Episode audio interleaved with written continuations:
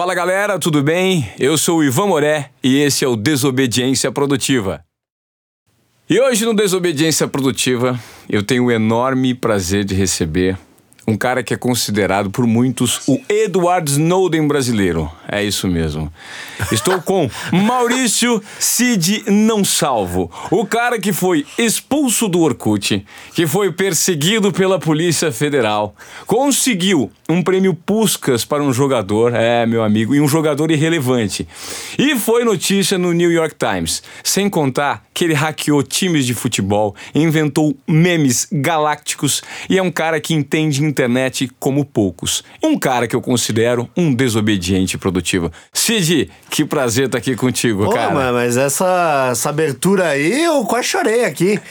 Eu chorei, mano, ó, eu tô até, vou até enxugar as lágrimas aqui, que foi. Você falou muito bonito. Jamais poderia falar isso. Cara, você é um cara mais disruptivo que eu conheço. Eu tive o prazer de recentemente comer um hambúrguer contigo. É verdade. Num lugar maravilhoso, que aliás você pagou a conta, me convidou e é um entendedor de hambúrguer também.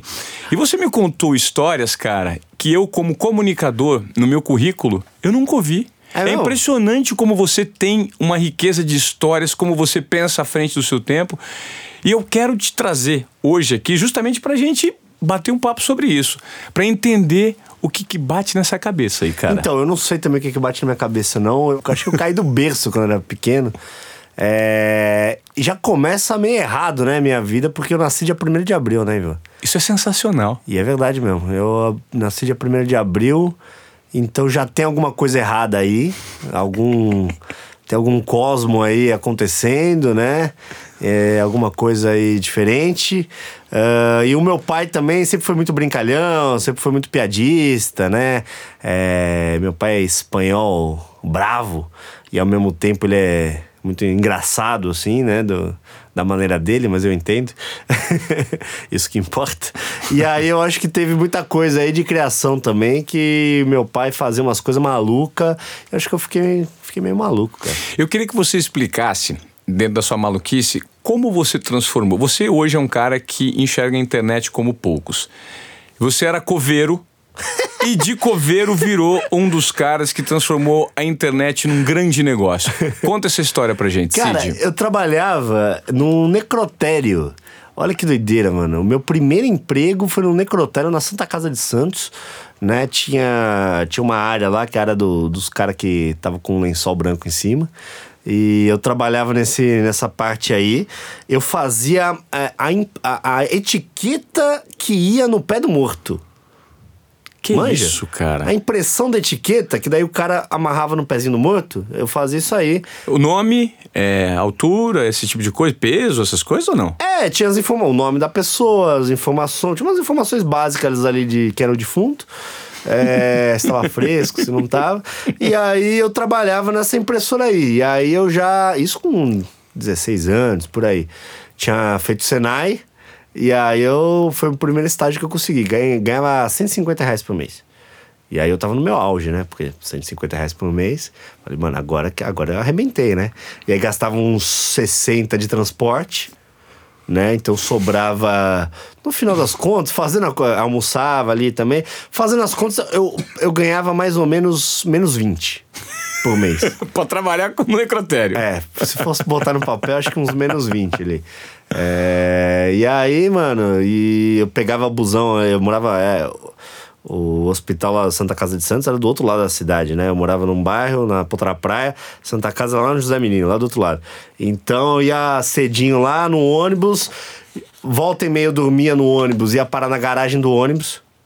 Já aconteceu mais de uma vez, deu pegar no sono e acordar dentro do, do galpão do- do- dos ônibus lá. Que louco, cara. Os caras, ô, ô moleque, acorda aí, cara. Eu falei, caralho, onde é que eu tô? Tava lá no meio do galpão, lá no meio do nada. Aí tinha que voltar a correr pro hospital pra trabalhar, enfim. E ali começou ali essa parte de, de querer ganhar algum dinheiro, né? Que eu, no, no caso, não ganhar nenhum. Mas já se movimentar ali. E não mexia nem tanto com internet ali naquele momento, era mais com É, já era com computador, porque eu fazia no Senai ali, mexia com computador e Que tal. ano isso, Cid? Puta, você é bolinha aí, não faço ideia, cara. 1900, antes, do ano do, antes de 2000. Que idade você tem hoje? Eu tenho 34. Puta, você é novo pra caramba, Que cara. novo aonde, cara? Pô, você tá maluco? Isso faz 18 anos, então. Você tinha 16, só pra fazer um cálculo. 18 anos, 2001. É, é, porra, 2001. 2001. É, fazia tempo isso aí. E, E aí? aí? cara, antes disso, o primeiro computador que teve na minha casa foi em 97. Eu lembro que tinha o FIFA 97. E aí foi o primeiro computador que surgiu na minha casa, só que ele não tinha internet. Então eu ficava o dia inteiro mudando o papel de parede do computador. Ficava mudando, ah, agora vai ficar verde, agora vai não sei o quê. Ficava mudando o papel de parede, a graça do computador era essa, a internet. E aí começou a chegar aqueles CDs de American Online, de IG, de Pop, de Wall, essas coisas aí. E aí eu peguei um CD desse aí e comecei a ter internet em casa lá por 2000, por aí. Aí começou a saga. E como é que começou essa saga? Você conseguiu a proeza de ser expulso do Orkut, cara. Como assim, expulso do Orkut? Cara, eu não gosto de falar dessa história não, sabia? Por quê? Porque eu fico triste, que eu gostava muito do Orkut. Você gostava? Nossa, eu gostava demais. Eu consegui a proeza de ser expulso do Orkut pela Polícia Federal. Aí é que tá a história. Esse que é o nó da gravata. Por quê? Porque eu tinha, uma, eu tinha muitas comunidades. Eu tinha 1024 comunidades dentro do Orkut. 1024? Você não fazia. Então, nessa época você já não trabalhava mais, você ficava o dia inteiro na Não, internet. mas aí que tá. Quando você trabalha que você faz mais besteira. Ah. Eu ficava, eu tava lá no trabalho, não tinha o que fazer.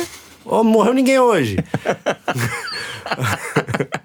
Aí, sei lá, eu nem sei onde eu tava trabalhando nessa época, mas enfim, eu fazia muitas comunidades do Orkut ali de brincadeira tal, porque na época, né, o Orkut era o RG digital brasileiro, era, foi um fenômeno absurdo, né, é, até hoje não se entende direito como é que o Orkut teve essa proporção dentro do Brasil, né, porque o brasileiro tinha uma, tinha não, tem uma internet bosta, na época pior ainda, né? A internet horrível, e mesmo assim o brasileiro era muito engajado em rede social, né? E foi a primeira, de fato, assim, que estourou aqui no, no BR, né? Na, na gringa já tinha o MySpace e tal, aqui era mais pra banda, né?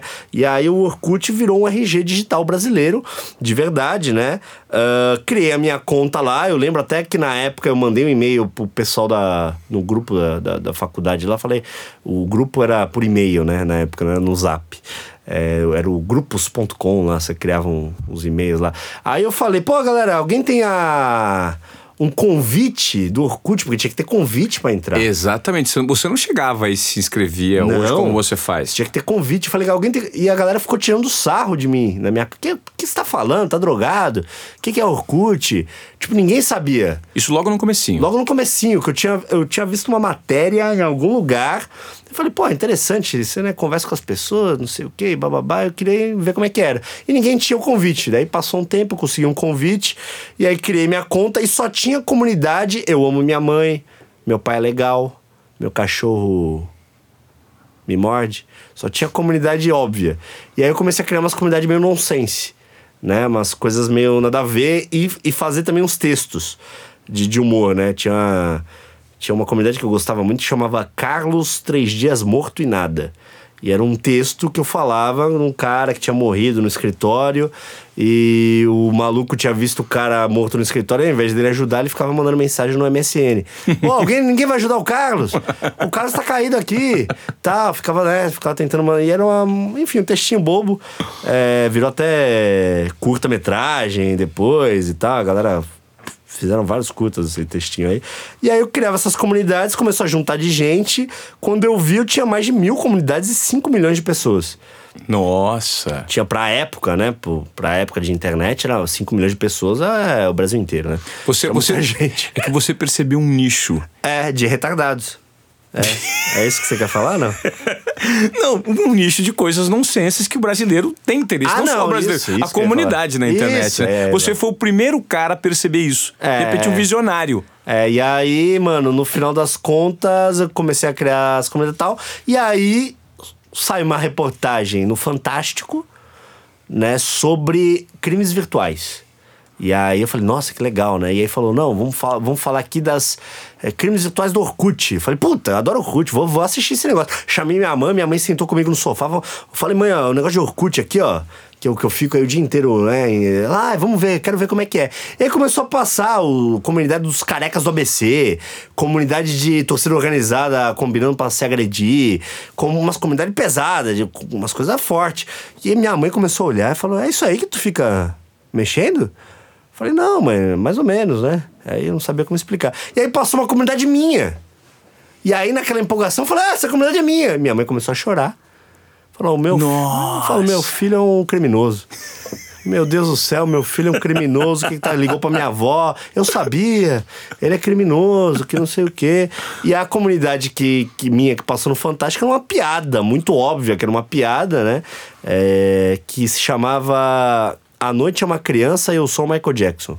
Meu pai do Era o nome da, da comunidade. E aí os caras associaram com. Não entendi até hoje com o quê. mas associaram com alguma coisa ali. E aí passou no Fantástico. Passou uns dias, eu recebi um e-mail do Orkut dizendo que eu ia ser investigado pela Polícia Federal. É, e que era para não sair do país e não deletar as minhas contas. Não e, sair do país? É, tinha isso no e-mail. Do Orkut. Sei lá por que ah. caralhos. Pra não sair do país, aí eu continuei no Brasil mesmo. Não tava com expectativa de sair mesmo. Tinha nem passaporte, né? Não, não tinha, não tinha. É... E aí, passou uns dias, minha conta foi deletada do Orkut e eu perdi todas as comunidades. Agora imagina, você perder 1024 comunidades, 5 milhões de, de membros e a, a primeira pessoa que entrava na comunidade ficava com a comunidade para ela. Nossa! Era assim o sistema. O seu perfil era deletado, o primeiro que entrasse pegava a comunidade para ela. Então imagina, 1024 comunidades, cara. Ou Virou se... a corrida do ouro no Orkut. Ou seja, você foi uma massa falida em que as comu... os, os caras se deram muito bem por serem seus herdeiros. Sim. Não, e o pior de tudo, uma criança de 12 anos pegava a comunidade e mudava pra Eu amo meu cachorro Jorge. E aí tinha 8 milhões de pessoas amando o cachorro Jorge Nossa. do dia pra noite. Era um negócio absurdo. Que loucura. Eu adoro RBD. É, a galera, sabe, mudava o nome das comunidades e aí o pessoal ficou, começou a ficar maluco. Muita gente pegava as comunidades para me devolver a galera gostava de mim, pegava para me devolver. Ah, Cid, ó, peguei aqui, peguei 10 aqui para você, porque virou uma corrida de do ouro, assim. Sim. Peguei 10 pra, pra te devolver e tal. E muita gente pegava pra mudava o nome, botava o nome da banda, é, vendia pra marca. É, enfim, tinha de tudo ali e eu acabei sendo expulso do Orkut. O que me fez aprender que. Isso tem gente que até hoje não se toca, né? Que o conteúdo na rede social não é seu, né? É do Mark Zuckerberg, né? Você tem uma fanpage lá com um trilhão de pessoas. Se amanhã o Mark Zuckerberg falar assim: ah, eu não gosto mais do Chapolin. Então, todo mundo que tem comunidade de Chapolin vai Ele perder. vai apagar. Ele vai apagar e foda-se, é uma empresa privada, você não pode fazer nada. Sim. Então, aquilo ali não era meu no Orkut, né? Eu falava, as minhas comunidades não eram minhas. Sim. Né? Eu tava trabalhando de graça pros caras, né? Tava movimentando ali as coisas de graça. E aí eu criei o Não Salvo justamente para ter um lugar onde eu não fosse expulso um lugar onde tivesse coisas minhas. E aí virou esse Cid Não Salvo, que é uma marca registrada na internet hoje muito forte. Eu vou aproveitar que você falou, Cid, sobre o fato de o Mark Zuckerberg ser dono, na verdade, de um ambiente que a gente acha que é democrático, mas não necessariamente é tão democrático assim, uhum. para trazer para você um assunto atual, que é relacionado, um assunto recente relacionado ao Instagram, né? Não tem mais o número de curtidas. O Instagram Verdade. tirou as curtidas. Tirou. E como é que você enxerga isso? Isso é bom? É ruim? É bom para quem? É ruim para quem? E qual que é a tendência para o futuro? Cara, eu acho que é bom e ao mesmo tempo eu acho que é uma puta jogada de marketing. Que não passa de Mano, o Facebook tá cagando pra saúde mental da galera. Tá nem aí. Obviamente que pra, né, pro cara ali que não vê as curtidas, e tem realmente esse negócio, né, é, de você se sentir mal uh, porque a fulana teve mais curtida que você, e esse negócio de a busca pela atenção constante 24 horas dentro da internet, né, o Instagram é o, é o que mais ajuda isso a acontecer, né, é, teve uma atriz global aí que o filho nasceu com o Instagram com um dia de vida, o filho tinha um Instagram com um milhão de seguidores. Ou seja, tudo isso virou um, um rebanho, um, um capital Cara, é um, muito grande, né? É, porque a pessoa se alimenta de like, é um negócio assustador, assim. E realmente, né, é isso aí, se a gente for botar no, no papel e no, na questão psicológica, com certeza afeta de alguma maneira. Mas, ao mesmo tempo, eu duvido muito que o Facebook tá ligando para isso, né? O Instagram é dentro do Facebook, é, é do Marcos Zuckerberg do mesmo jeito, né? Eu duvido muito que esteja ligando para isso. É mais um blá blá blá pra ver, olha só, nós não somos tão malvados assim, né? Porque o Facebook até pouco tempo teve vários problemas aí com privacidade, né? O Mark Zuckerberg lá teve que dar depoimento pro Senado e tudo mais. É mais para mostrar, olha só, nós não somos tão inimigos assim da sociedade, né? Então, olha só o que nós estamos fazendo, estamos nos preocupando. Mas duvido muito, de verdade, que vá mudar alguma coisa. Por quê?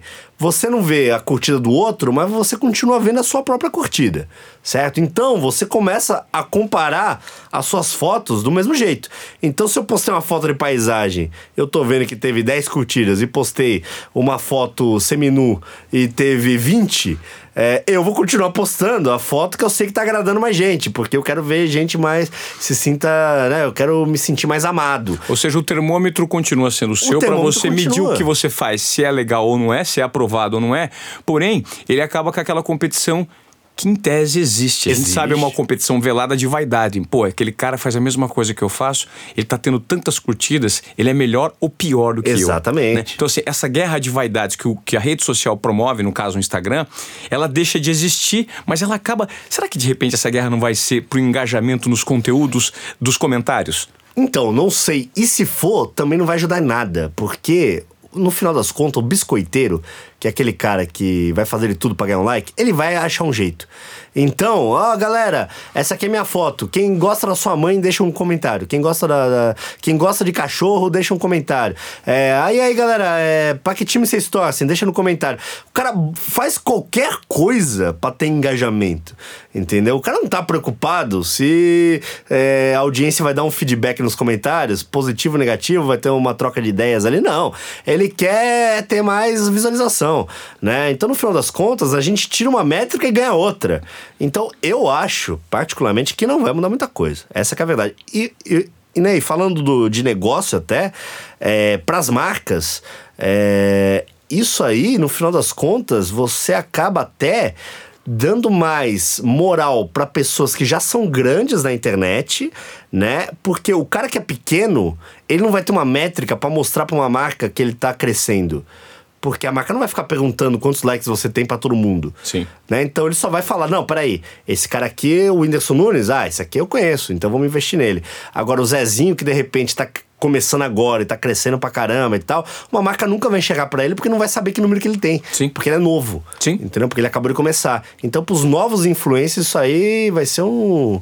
Vai ser um vai acabar com os caras. Né? A galera que é pequena vai ficar, vai ficar menor, a galera que é grande vai ficar maior.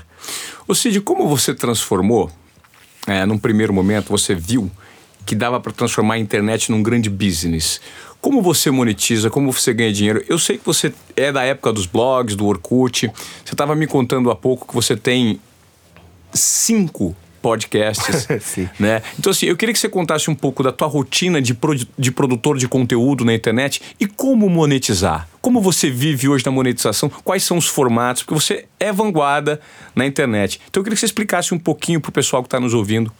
Cara, no, o, a primeira publicidade que eu fiz na minha vida foi dentro do Orkut, o que já era uma coisa meio que você não conseguia Nossa. imaginar né? Foi dentro do Orkut. Eu lembro até hoje, eu recebi um e-mail de uma agência de publicidade. Eu fiz uma campanha para uma empresa de telefonia que eles mandaram lá o, o briefing por e-mail. Falaram assim: o negócio é o seguinte, tá com uma campanha assim. É, o negócio é você pegar o link e colocar na, na, no, na bio das suas 1024 comunidades. Você topa? Falei, mas vamos pagar? Falei, não, vamos pagar. Quanto? Não, 50 reais. Falei, porra, fiquei rico. 50 reais, vou ganhar dinheiro com internet, mano. 50 reais. Aí comecei, não. Falei, não, topo. Peguei os 50 conto, comecei a. Cara, eu tava lá pela 58 comunidade, já não aguentava mais mudar o perfil. Você Falei, ganhava 50 reais por comunidade? Não, no total. No total. No total, Ivan. Foi a puta burrice. Foi um idiota completo. E é uma empresa de telefonia, cara. Nossa senhora! 50 reais não é nada. Que minhocada! Cara, e aí eu topei, porque eu nunca tinha visto alguém ganhar dinheiro na internet. Então, pra mim, eu falei, nossa, vou tomar cerveja no final de semana. Legal, vai ser, vou tomar de graça a cerveja. E eu topei, cara, eu tava lá pela, sei lá, eu tinha editado quatro, eu tinha mil comunidades, Ivan. 1024. 1024, eu já tinha editado umas 400. Eu falei, mano, se eu parar agora, ninguém vai descobrir. Pronto. Eu não vou fazer, eu não vou fazer até o final. Eu não aguento mais. Eu tô, eu tô a madrugada inteira fazendo isso. Eu não aguento mais, eu preciso dormir. Eu, eu fiquei naquela, mano, mas porra, mas é empresa grande, né, cara? Os caras Vão descobrir. Vão descobrir, cara. Aí eu falei, mano, enfim, fiz até o final, fiz as mil comunidades, entreguei. Os caras, ah, obrigado, Cid, valeu aí, ó. Depositamos aí na tua conta Uma tal. onça. É, ó, amanhã pode tirar. Falei, pode tirar o quê? Pode tirar o link de todas. É só por um dia. Eu falei, não, não quero tirar o link, não. Eu vou deixar. Cara, eu saí do Orkut, ainda tinha link com a publicidade que eu não conseguia tirar, velho. Era mais de mil. Eu falei, ah, não vou tirar, não, deixa aí. Eu fiquei, fiz propaganda pros caras durante mais dois anos, de Que graça. loucura. E aí foi que você percebeu que existia esse nicho É, que a eu- internet era, dava pra monetizar. É, eu percebi que existia dinheiro na internet, né? Por mais ridículo que tenha sido, alguém me viu.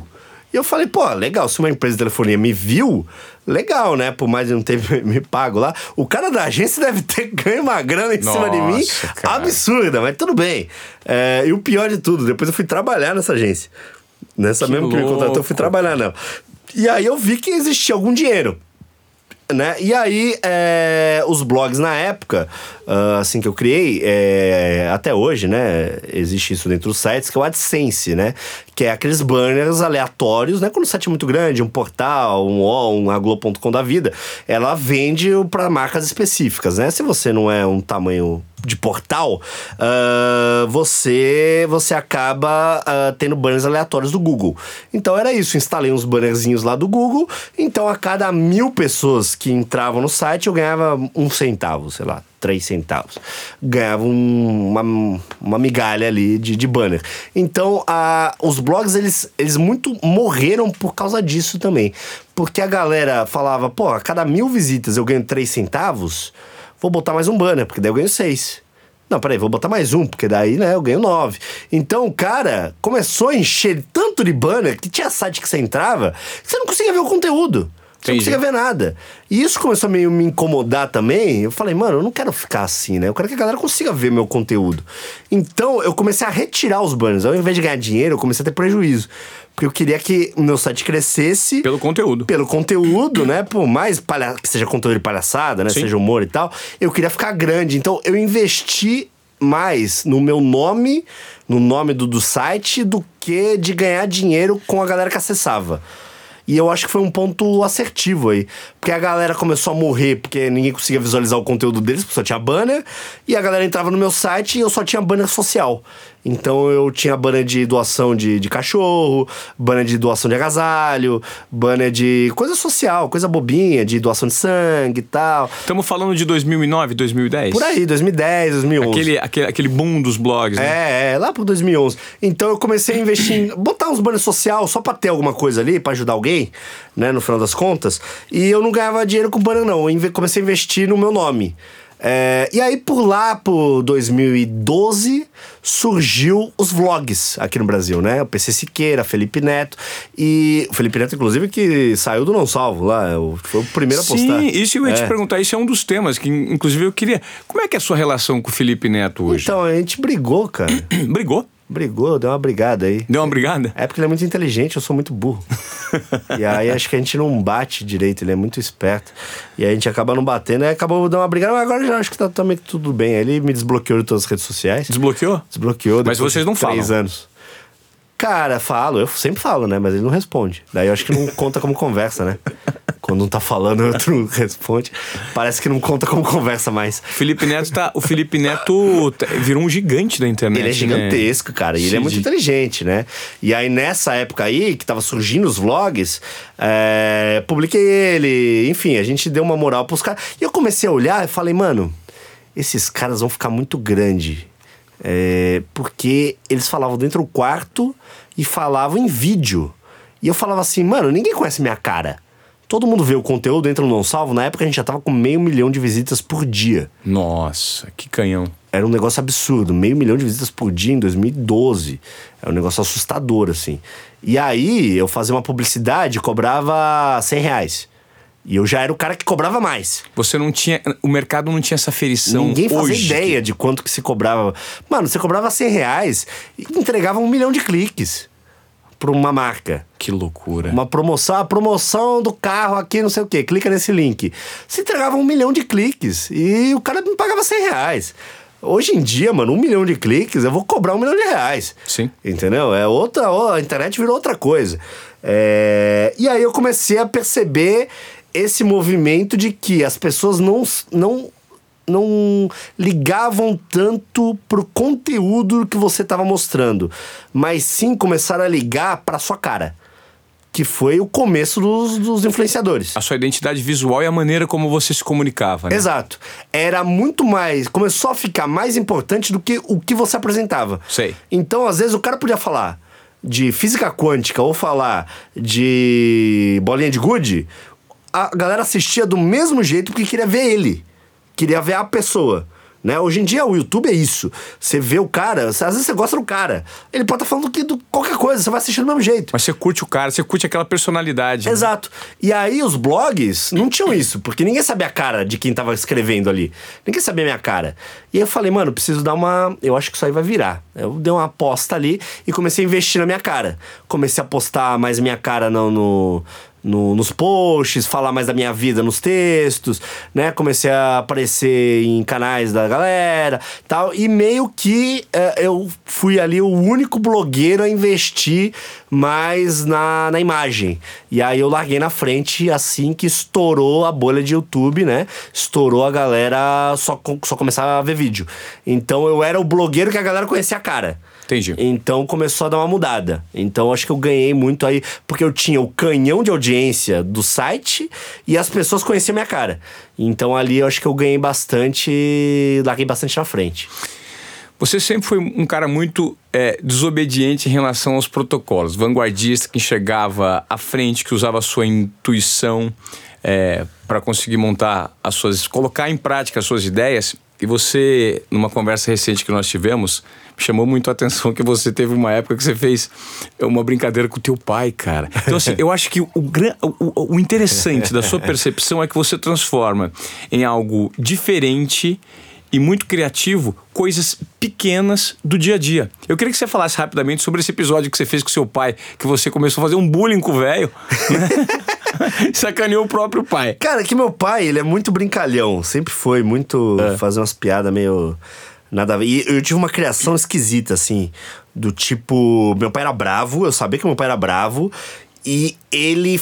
Mas ele fazia as coisas.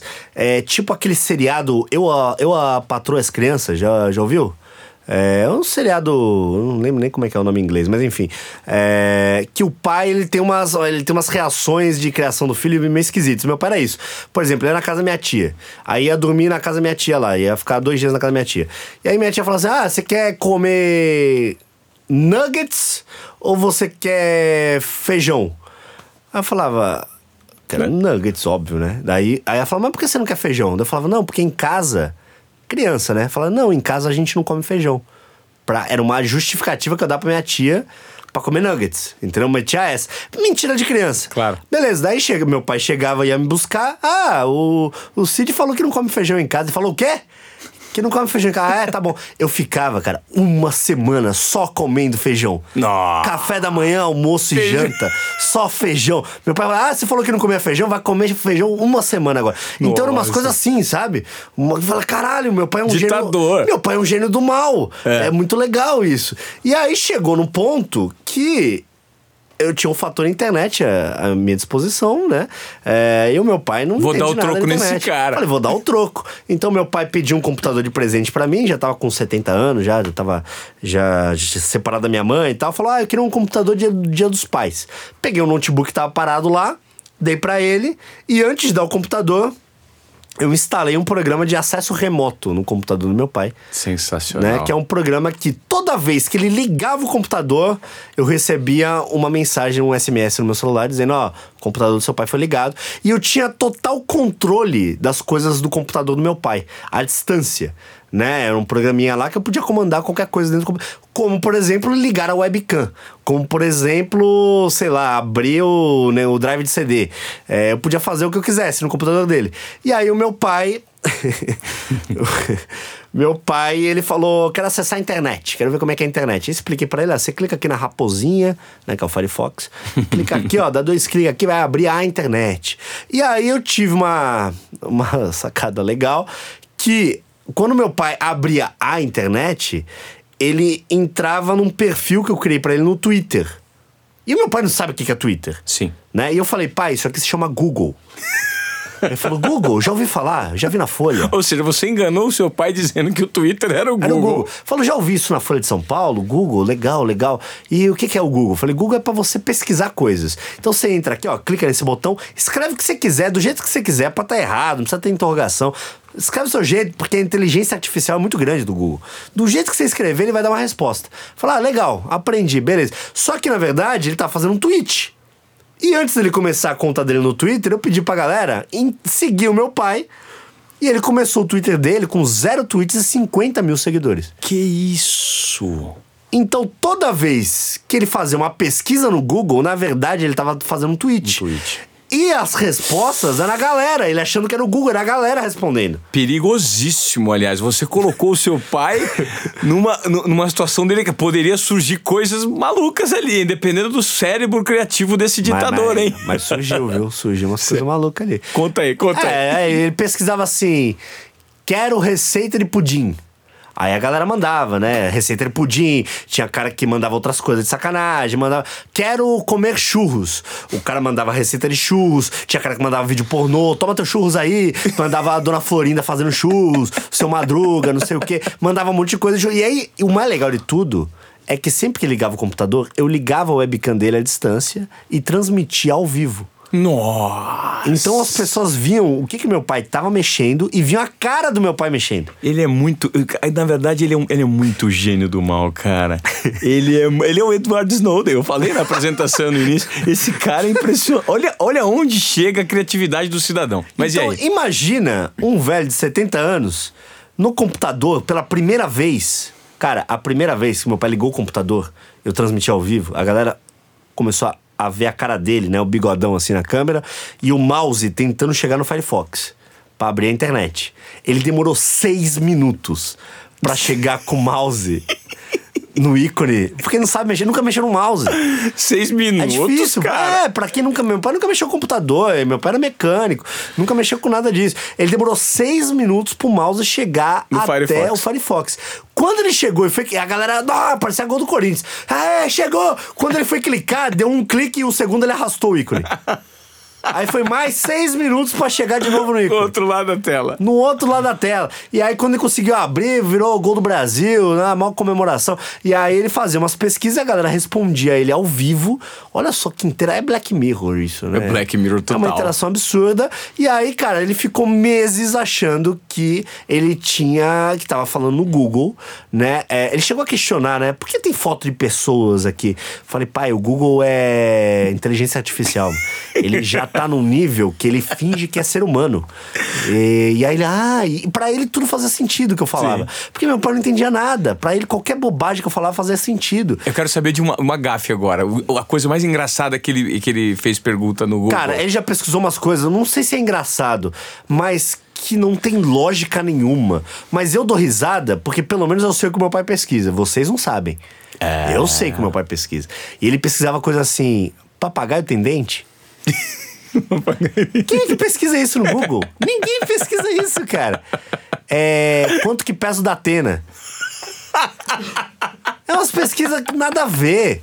Umas coisas bizarras. Quanto que pesa o da tela Mano, aí, quanto mano? que pesa. Ó, mano, eu vou abrir o, o, Eu vou abrir o Twitter dele agora, cara. Pra você ver que. Quanto pesa o Datena? Quanto será que o Datena pesa? Então, é uma coisa que acho que nem o Datena sabe, ele queria saber. E por que alguém queria saber o peso do Datena? Datena? É, é umas coisas assim, sabe? Ó, vou abrir o perfil dele aqui. Tinha umas perguntas que a galera da RT até hoje. Tipo assim, há quanto tempo São Paulo não ganha? E aí, quando São Paulo perde, a galera fica não ganha? Até hoje, até hoje, cara. É, o que significa frangalhos? O que significa frangalhos? É. Ah, eu tô, mano, eu tô lendo aqui, ó. Isso eu tô lendo agora. É, calorias de um pudim.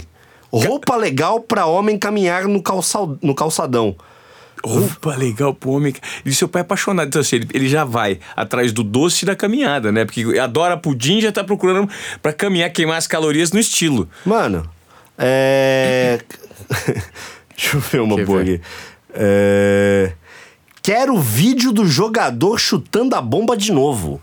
Chutando a bomba. Eu não faço novo? ideia do que ele tá falando. Quero o vídeo do jogador Ele tá chutando. chutando a bomba de novo. E aí eu fico imaginando as respostas que chegam pra ele, né, do Twitter. Então, os caras começam a mandar vídeo de terrorista.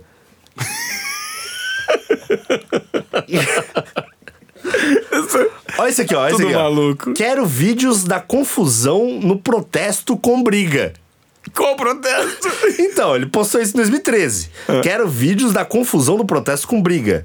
Aí depois ele escreveu lá em seguida: Não quero pornô. Não Alguém deve ter mandado pornô mandou. pra ele. E ele falou: Não quero pornô. Não quero Porque ele achava que tava comandando a internet, entendeu? Era meio que isso. Cara, que maluquice. Ô, ô Cid, e aí depois chegou um momento que você revelou pro seu pai que não, tudo nos passava de uma brincadeira? Não, mas ele descobriu. É, eu participei de um, um podcast que eu conto contava as histórias e tal. E aí um dia meu pai falou assim: Filho, fala logo que eu, eu não sei o que você faz, eu não entendo. Eu sei que você tá, você vai no Jô Soares, você vai não sei aonde, vai no Dani Gentili, vai um monte de lugar, e eu não consigo entender o que você faz até hoje. Me explica direito. Eu falei, pai, escuta esse programa aqui, ó. E baixei o podcast, botei pra ele ouvir, só que eu esquecia que eu contava a história dele. No podcast. No podcast. Pô. Aí ele ouviu, ficou Aí ele se puto. ligou. Ficou uma semana sem falar comigo. Nossa. Ficou putaço. Você tá me fazendo de otário, que não sei o quê. Transformou o velho numa celebridade, Não, pô. Até hoje, meu pai virou um personagem, né? Eu Brinco Sim. muito com ele e tal. Faço vídeo às vezes no YouTube com ele, umas brincadeiras. E é maior sucesso, né? Ele tira foto em Santos na rua. Pra caralho. demais, muita foto. cara. Né? Tem até uma história maravilhosa que meu pai ainda não entende direito. Ok? É, e tem uma história maravilhosa que ele tava num, num cabeleireiro. E aí tinha uma menina que tava lá no cabeleireiro, tirou uma foto do meu pai e mandou pra mim. Falou: Ó, teu pai tá cortando cabelo onde eu tô cortando cabelo, olha que legal. Mandou pra mim. Ou seja, é o ápice da celebridade, cara. Então, ele tá celebridade total. Muito. Aí eu falei assim: que revista que ele tá na mão? Ela falou: ah, tá na com a Veja, não sei o quê. Falei, ah, legal, manda mais foto. Aí começou a mandar via roupa dele, aí eu mandei um WhatsApp pra ele. Falei, pai, ó, não esquece de usar aquela, aquela camiseta roxa que eu te dei, hein? Aí falou, pô, eu tô usando agora. Falei, ah, que coincidência. E eu tava vendo ele, né? Sim, claro. Falei, nossa, coincidência. Ó, e vê a matéria na Veja. Ele, pô, eu tô com essa revista na mão. Falei, Nossa. você tá brincando, pai? Tudo ele transforma num negócio Aí eu pra, comecei. pra sacanear o pai. Impressionante. Eu comecei a descrever ele perfeitamente. Chegou no momento que a menina pegou e falou assim: Cid, eu não sei o que tá acontecendo, mas seu pai está dando tchau para a câmera de segurança. Ele achou que eu tinha hackeado o cabeleireiro. A câmera de... Meu pai acha que eu sou hacker. Ele achou que eu tinha hackeado e tava dando tchau pra câmera de segurança sozinho. É um maluco, cara. Olha o que sai do cérebro de Cid Não Salvo, meu Mano pai do céu. Maurício Cid Não Salvo. Ô Cid, vamos lá. Eu tenho alguns temas pra debater com você. Parece que a nossa conversa vai ser longa, cara. Que você tem tanto case de maluquice. Eu vou perguntar. Peraí, eu so- achei um Ah, tweet bom do meu pai aqui. Vai, qual é? Velho pode comer sushi? Velho. a lógica disso, cara. Velho pode comer sushi? Será que ele tem medo de pegar alguma contaminação? Ah, É, mano, sei lá o que tá Como acontecendo aqui, cara. é que é o nome dele? O nome do meu pai é Ricardo. É, ah, e Ricardo. outra, teve uma coisa que eu não falei. Chegou um momento que todo mundo deve estar pensando, que é. Meu pai fez uma pesquisa errada. Ai, ai, Lógico. ai, ai. lógico. ai. Os caras devem estar pensando, ah, é, deve ter procurado putaria, tá procurando travesti, alguma coisa assim. Não. Na verdade, meu pai ele fez uma pesquisa que foi. Quero burlar multa de trânsito. Aí os caras começaram a responder: aqui é da Polícia Federal, te pegamos, mandar foto de policial. Você está preso, te pegamos, não sei o quê. Aí ele respondeu o Google. Desculpa, eu não sabia. E fechou o computador e nunca mais ligou. Ficou com medo. Sensacional essa história, desculpa, cara. não saber responder o Google. Sensacional essa história. Cara, quanta maluquice sai do cérebro de uma pessoa, né? Imagina você ter um filho desse. Enfim, vamos, vamos, vamos dar sequência aqui nos vários assuntos. Ô Cid, eu vou puxar agora. Acho que é a história do Cala Boca Galvão, cara. Ela é Ah, muito legal. interessante porque você que está nos ouvindo deve estar se perguntando o que, que tem a ver o Cala Boca Galvão com o Cid não salvo. O que, que é. uma coisa tem a ver com a outra? Vocês vão entender nos próximos minutos que uma coisa tem tudo a ver com a outra e foi elaborado de uma forma extremamente criativa, de um lado, de uma maneira totalmente desobediente e disruptiva pelo Cid. Conta pra gente essa história. Cara, Cala a Boca Galvão é uma frase que, obviamente, eu não inventei, né? Muita gente falava, muita gente brincava com o Galvão, cala a boca, não sei o quê, porque ele falava, fala demais, fala umas besteiras de vez em quando, completamente normal, né? O cara tá em cadeia nacional pra um bilhão de pessoas, né? É impossível agradar todo mundo também. É, e aí eles, né? Ele falava umas groselhas lá e todo mundo falava cala a boca Galvão, mas dentro de casa ninguém sabia que todo mundo falava ao mesmo tempo. E aí quando o Twitter começou a ganhar corpo aqui no Brasil, lá por 2010, né, que começou a ter um movimento maior aqui no Twitter, a gente percebeu que Cala Boca Galvão era tweetado por todo, todo brasileiro que estava assistindo o jogo de futebol. Porque ele ficava falando em cima do, do lance, ficava, né, e a galera ficava meio nervosa. E aí, Cala, e até a Copa do Mundo 2010, Cala a Boca Galvão entrou nos Trend Topics mundial, né? No primeiro espacinho do Trend Topics mundial. E aí a gente entrou lá e tinha vários gringos querendo saber o que significava Cala a Boca Galvão, porque não tem tradução. Você joga no Google Tradutor, não tem tradução Cala a Boca Galvão, não tem como, né? Galvão é um nome, é um sobrenome, nome próprio, e Cala a Boca, Xarope Galvão. Mano, não, não, faz, não, faz, não faz sentido. E aí, é, a gente teve uma ideia com eu e o Nando Pax lá de criar uma, um vídeo explicativo para os gringos. O brasileiro sabe quem é Galvão, o gringo não sabe. Então vamos explicar para os gringos o que, que significa Galvão. É aí que mora a genialidade da história, gente. Que eu já conheço parte dessa história, vocês vão ter, eh, vocês vão ter um entendimento do cérebro desse cara agora. Fala E aí. aí, é, para explicar o que significava Cala a Boca Galvão, a gente contratou um locutor é, britânico, né? Contra, contra aquele cara com uma voz bonita, aquela voz de cinema, né? Aquela voz gostosa. que dá- Limpa, né? Não, a voz dá vontade de tirar a roupa quando você escuta o cara. O cara da BBC. Exa- exatamente, um cara assim, com aquela voz bonita. Contratamos um cara lá, que você manda o texto, o cara lê o texto, você paga por segundo, né? Uma coisa básica ali de internet. Contratamos esse cara lá e fizemos uma montagem, um vídeo montagem, ah, num canal, ah, fingindo que Cala a Boca Galvão era uma campanha do governo federal brasileiro para salvar os passarinhos Galvão da extinção Nossa. certo? Então era um cara com uma voz britânica, uma legenda, uma, né? Tinha a legenda, a legenda em português e tal. O cara explicando que. A legenda em inglês, né? No caso, porque era pros gringos, né? O cara explicando que Cala Galvão, o go- o governo federal, porque no Brasil os brasileiros depenavam um passarinho galvão para fazer roupa de carnaval. E aí mostrava carnaval no Rio de Janeiro, mostrava passarinho chorando, cara vendendo gaiola no meio da 25 de março, mostrava um monte de cena maluca assim. O cara, meu Deus do céu, o brasileiro é um desgraçado. Tá matando um passarinho pra fazer carnaval. Carnaval. É, e aí falava. E aí no meio a gente botou o filme do Chico Xavier. No meio, como se fosse o fundador do Galvão Birds, que era o nome Sim. da instituição. É, É, falando, ah, é, pô, obrigado a todo mundo que ajudou e tal. Mas é uma cena do filme do Chico Nossa, Xavier, não tinha nada a ver. Mas é que ele cara, passava uma que seriedade, né? Passava uma seriedade. E aí o cara explicava, né, bonitinho em inglês lá. E no final ele falava, tinha o famoso gancho pega-mãe, que era para contribuir com salvando os passarinhos, é, use a hashtag Cala a Boca Galvão no Twitter, que você vai contribuir com 25 centavos para a instituição Galvão Birds. E aí terminava com o governo federal, bababá, mano. Nossa, É, eu, eu cara. mexi pesado aí. Podia Que ter dado uma merda aí. Que maluquice, É, Cid. se hoje em dia eu tava ferrado. Hoje em dia você é pra cadeia, meu. Eu ia pra academia. E aí lançamos esse vídeo. O vídeo começou, os brasileiros se tocaram, óbvio que era uma brincadeira, e começou a mandar pros gringos, os amigos gringos. O cara perguntava: quem é? Por que Galvão? Estão falando Cala a Boca Galvão. Mandava esse vídeo. E aí o gringo começou a ver: opa, vamos ajudar passarinho? Meteu a 25 hashtag. centavos, hashtag Cala a Boca Galvão, Cala a Boca Galvão nessa porra, Cala a Boca Galvão. Cala a Boca Galvão virou Trend Topics mundial em primeiro lugar durante sete dias seguidos. Até hoje é o recorde mundial de uma hashtag nos Trend Topics mundial. Nem Justin Bieber, nem Nossa. BTS, nem Luan Santana, nem sei lá quem. Ninguém bateu até hoje esse recorde de sete dias seguidos de um Trend Topics em primeiro lugar no mundo. Olha só, esse cara não é um completo desobediente. Mas vocês estão batendo cara. palma e zoando o Galvão Bueno, cara. Cara, Tu é amigo mas, do cara, tu vai fazer mas isso. não tem bate nada mais palma, não. legal que zoar esses caras. O Galvão é um cara muito querido pra quem convive de perto. Ele, as pessoas perguntam, né? Como é que é o Galvão Bueno? Cara, o Galvão é uma das figuras mais é, queridas quando ele ele percebe que você existe, ele começa a gostar de você. Ele é muito, ele é muito carinhoso com quem ele gosta, de fato. Agora, é um dos grandes narradores da história do Brasil, né?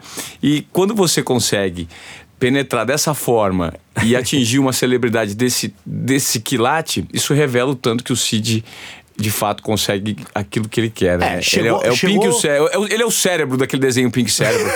É só o Pink. Não. Chegou, chegou ao ponto do Galvão ter que se pronunciar ao vivo num jogo. Porque o negócio tava absurdo. A galera começou a levar faixa pro Foi. estádio com Cala Boca Galvão. A galera fez camiseta, Cala Boca Galvão. É, teve um, um jornal hoje da vida lá, aquele que tem o vidro, né? Foi. Que lev- levantaram um balão com uma faixa atrás, Cala a Boca Galvão gigante.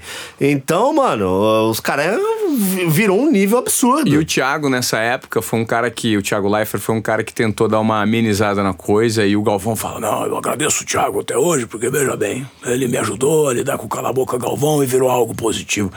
Tudo tem que encontrar. Na verdade, a gente tem que assimilar uma saída pra tudo, né? Claro. E você criou um negócio bacana que revelou que não provocou nada negativo no Galvão, enfim. Ele acabou saindo de letra dessa. Agora eu quero puxar para outro assunto, Cid, muito interessante, que foi do Wendel Lira, cara. Sim. O Wendel Lira é um jogador completamente irrelevante e desconhecido que ganhou o prêmio Puskas e que hoje, inclusive, vocês estão nos ouvindo. O Wendel Lira tem um contato muito próximo com o Cid e agradece até hoje o que, que ele fez Ele é muito pelo, pelo Wendel. O que, que aconteceu? Conta tudo. Cara, o Wendel Lira, um jogador que da quarta divisão do futebol goiano, né? Nunca ninguém tinha ouvido falar. É, jogava no Goianésia, se não me engano. Ah, e aí ele fez um gol bonito, o cara tocou pra ele de cobertura, ele meteu um voleio, fez um gol bonito e tal. E entrou nessa lista, de alguma maneira, ele entrou nessa lista do, do Puskas dos mil gols mais bonitos, sei lá quantos gols, ah, que vai chegar até o gol mais bonito do ano, né? Ele entrou nessa lista gigantesca do, do Puskas aí, a pre- premiação da FIFA. ah, e aí eu recebi essa informação que só tinham dois brasileiros nessa lista, que era o Neymar e o Wendel Lira. E só tinha jogador foda. E eu falei, mano, o que, que o Wendel Lira tá fazendo aí, né, cara? Fez um gol bonito? Pá, legal, mas também Ok, não era. mas- Olha não, só. Não era. Não era, né? Não era, não, não era pra tanto. É, vamos combinar que não era um puta gol lá que driblou 11 caras. E, e aí, beleza. Eu fa- fa- falei, pô, vamos fazer uma campanha pra ajudar o cara, já que o Neymar não precisa de ajuda, vamos ajudar um cara que nunca teve exposição nenhuma. Vamos ver o que, que dá, né? Porque foi a primeira vez na história que a FIFA liberou o voto popular para o prêmio Puskas. Primeira e única, inclusive. Foi a primeira vez na história que vocês vão liber- entender porque foi a única. liberou a, a votação popular pro Prêmio Puskas. E aí, na época, foi até com Desimpedidos, a gente fez uma campanha ali pra galera votar no Wendel Lira, vota no Wendel. E aí a galera votou de brincadeira tal, né? Um, falamos um dia só, assim, por falar, ó, tá tendo a votação, vota no Wendel Lira aí. A galera votou, ele entrou dos mil, sei lá, entrou no 100 no top 100 mais votados. Falou, caralho, o cara entrou no top 100, porra, legal, né? já deve estar feliz o maluco, né?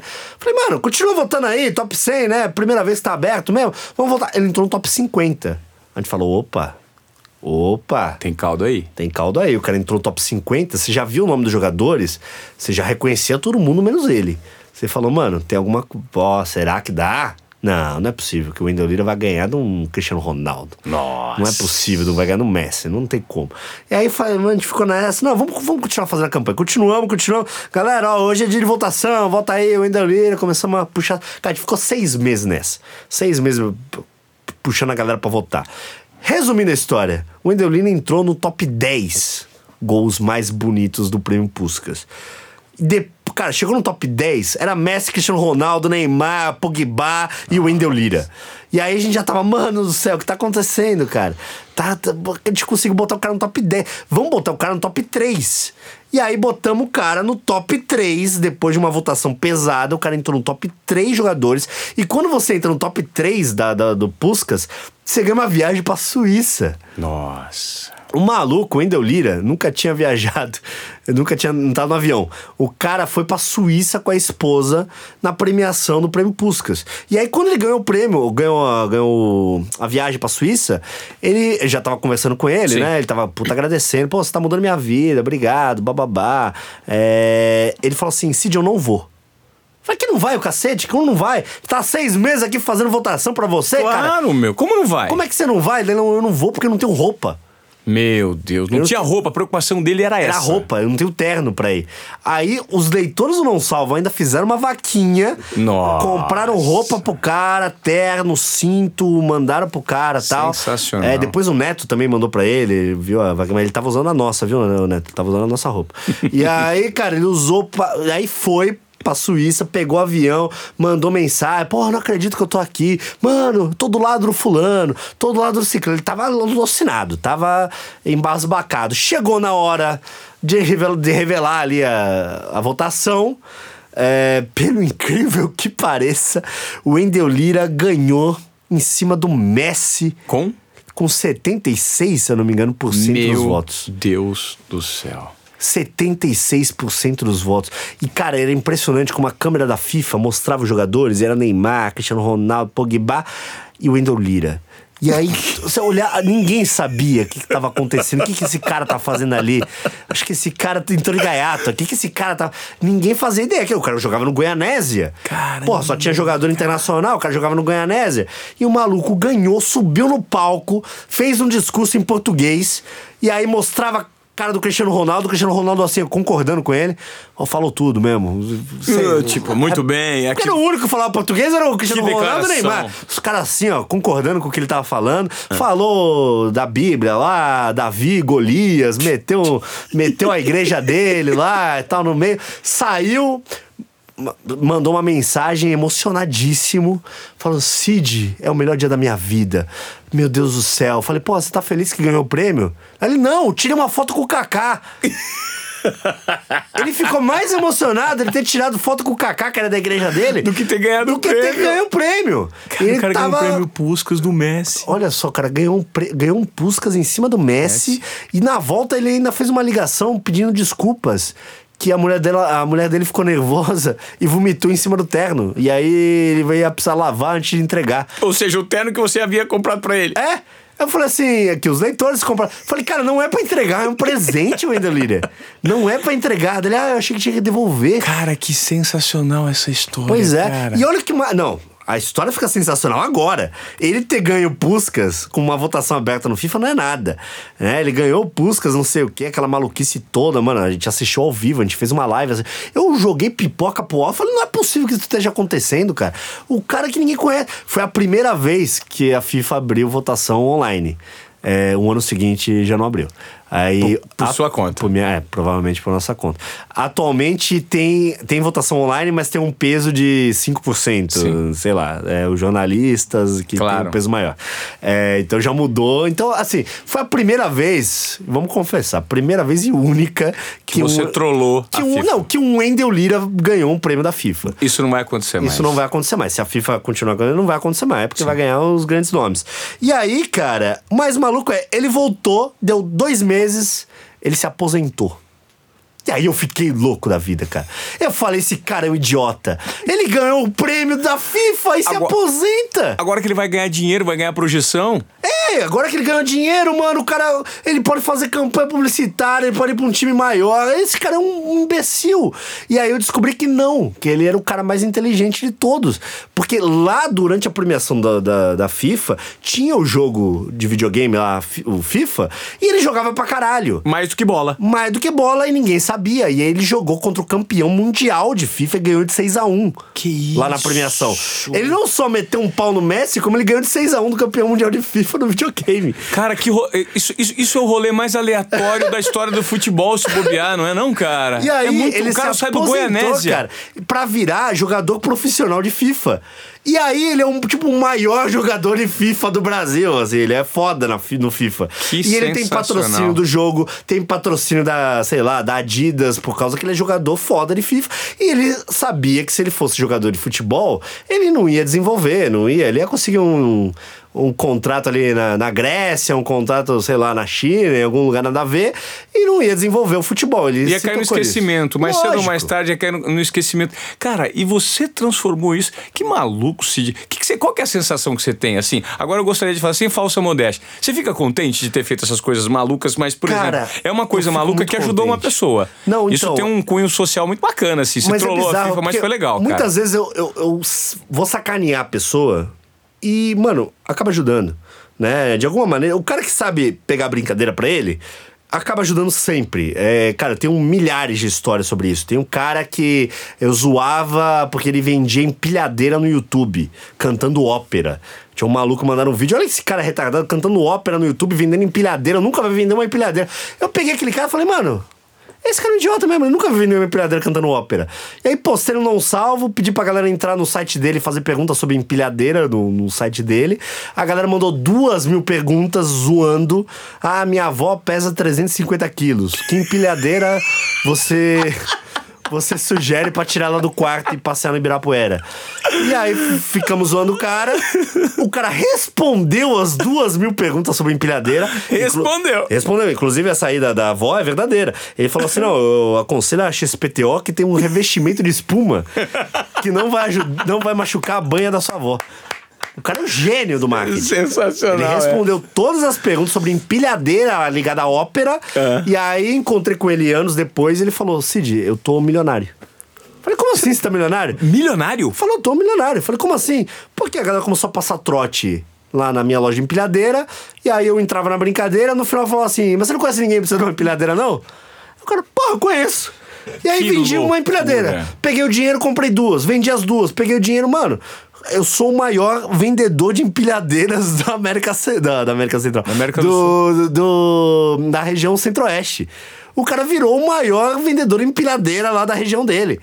Ou seja, você turbinou o negócio dele de uma De maneira que você zoeira. não imaginava e ele soube capitalizar. Claro. Ele foi esperto, assimilou Claro. a brincadeira Claro. e transformou num business. Tem gente que às vezes nem sabe que, é, que, que eu existo. Que a gente zoa e o cara nem sabe que eu existo. O Para Nossa Alegria, por exemplo. Né? Foi um vídeo que a gente publicou no Não Salvo com oito visualizações. Oito. Ele tem 46 milhões hoje em dia. A gente publicou com oito visualizações. O cara, o Para Nossa Alegria lá, chegou a fazer comercial de escola de inglês na televisão com a Jéssica Alba. Nossa. E eu entrevistei ele há pouco tempo, nunca tinha conhecido ele pessoalmente. Entrevistei ele lá pra um negócio na CCXP. É... Ele não fazia ideia que eu existia. Não fazia ideia. E a gente que botou o cara, né, da cara a tapa na internet. E eu, e eu falei, eu, eu saquei que ele não sabia que eu existia, não conhecia nada, o que é completamente normal, né? Até melhor pra ele. É... É, E aí eu, eu fiz questão de. Falei, mano, qual será que é a visão dele, né? Falei assim, como é que você bombou na internet? Ele não sabia com o que ele tá falando. Ele não sabia. Porque eu sei que ele bombou porque eu recebi um e-mail que era Olha só meu vizinho que viadão. Era o título do e-mail. e eu abri o e-mail e era o vídeo dele. E eu, e- eu sei que foi por isso que ele bombou. Sim. Porque o vizinho dele viu ele que zoar e mandou Te e-mail pra mim. é. Olha só meu vizinho que viadão. E eu peguei esse e-mail, publiquei, para nossa alegria, virou um negócio gigantesco. E aí, cara, ele falou assim: não, eu botei o vídeo no YouTube, a galera gostou. Ah, ah, ah, E agora eu fiquei conhecido. O cara não tem noção que existem um milhão, um milhão de vídeos que tem upload no YouTube por segundo. Sim. Por que, que o seu é mais especial do que esses outros Claro. um milhão de vídeos, sabe? Porque ele teve a sorte de cruzar com algum maluco que viu valor naquilo e jogou pra cima, cara. É impressionante. As coisas não acontecem aleatoriamente na vida das pessoas. Desde que exista no mundo um maluco chamado Maurício Cid Não Salvo. Vocês estão pensando que acabou? Gente, não acabou não. Mas antes de contar a próxima história, eu queria trazer um pouquinho de discussão com você, Cid, relacionado ao momento que nós vivemos de muita fake news. Você faz fake news brincando, você faz. é, você tenta romper tudo dentro de um quadro de humor, nunca para prejudicar ninguém. Exatamente. né? Isso fica evidente no seu comportamento e nos exemplos que a gente é, citou até o momento. Como que você vê esse momento de pós-verdade que nós vivemos? Uma eleição é, muito comentada, que teve muita influência de rede social, um momento de polarização muito grande da política nacional, um momento em que as redes sociais estão cada vez mais é, é, sendo usadas de uma maneira questionável né, na veiculação da informação. Esse momento de pós-verdade, ele está cada vez mais difícil de lidar com isso? Cara, tá porque a gente chegou a. Teve a, ma- a maravilhosa experiência de perceber que qualquer pessoa tem uma voz eh, significativa na internet. Pode ser o Zezinho, o Guinho, ele pode falar uma, uma coisa lá e virar uma grande verdade do dia pra noite, porque teve uma repercussão aleatória. Então a gente começou a perceber que qualquer pessoa tinha um poder de influência com outras pessoas, né? O boca a boca teve, começou a ter uma repercussão muito maior, né? Com o zap zap da vida, né? Então, boca a boca, que, né? Você falava ali com seus vizinhos e tal. Ah, candidato tal fez isso. Às vezes você tá contando uma mentira pro teu vizinho. Você vai atingir 10 pessoas. Com o WhatsApp, mano, o cara manda pra mais 10, o outro manda pra mais 10. o- Quando você viu o Zezinho que inventou uma notícia, já, tá, já repercutiu pra 100 mil pessoas uma notícia mentirosa. Foi por conta disso, inclusive, que o WhatsApp limitou o número de destinatários que você pode encaminhar, encaminhar. uma notícia, né? Por É. no máximo cinco E hoje. outra, ao mesmo tempo que isso pode ser positivo, que é você entregar informação para os outros, obviamente pode ser negativo a partir do momento que essa informação não é verdadeira ou alguma coisa do tipo. Teve gente morrendo aí no Guarujá porque foi linchado na rua, teve um julgamento do WhatsApp, né? Porque a pessoa, ah, eu vi que fulano fez isso. E aí foram investigar depois, a pessoa nem tava lá, tava, tava trabalhando, sabe? Depois quando a polícia foi investigar, não tinha nada a ver. E a pessoa já tava morta, né? Você Por tava- causa de fofoca no Foi uma, WhatsApp. esse esse foi um caso, inclusive, que você citou, a gente já conversou sobre isso. Foi o caso de uma moça, né? Que foi, Isso, foi isso. morta porque ela era, era bruxaria, um caso de bruxaria. É, fala que ela fazia magia negra, não sei o quê. E, mano, e não tinha absolutamente nada a ver a história. Algum invejoso inventou uma história em cima da mulher, teve uma repercussão absurda. E aí começaram a inventar que ela matava criança pra fazer magia negra. Olha, olha da onde vai. Lincharam a mulher. E lincharam a mulher. Fizeram um julgamento do WhatsApp. E lincharam a mulher a troco de nada. É, e é o perigo da informação que é repassada de sem você saber. Né? E às vezes tem pessoa que faz isso por maldade, tem pessoa que faz isso por completa ignorância. Né? A- a- mano, eu duvido muito que um de nós aqui é, nunca tenha recebido uma informação que você fala, mano, isso é óbvio que é mentira no WhatsApp. É, porra, no grupo do meu prédio são pessoas esclarecidas ali na teoria, né? São pessoas que têm um, algum nível de, de estudo, pelo menos, né? E eu falo, porra, não é possível que esses caras estão passando um negócio desse. É, na Páscoa a mulher tava falando lá que, ó, entra nesse link aqui que todo mundo que entrar vai ganhar é, panetone de graça, porque a Balduco tá distribuindo. Mano, não tem lógica a Balduco entregar panetone de graça pra todo mundo. né? E aí você ia ver o link era .exe. É claramente um vírus, assim, sabe? Só que assim, eu nasci, eu nasci não, eu sou da última geração que aprendeu a mexer na internet. É, eu não nasci com internet, eu aprendi a mexer na internet. É, só que existe toda uma geração atrás de mim que não faz ideia. Meu pai, minha mãe, que não faz ideia como é que as coisas funcionam. Eu consigo entender ali que, pra mim, aquilo é muito óbvio que é um fake news, é muito óbvio que aquilo é um link de vírus.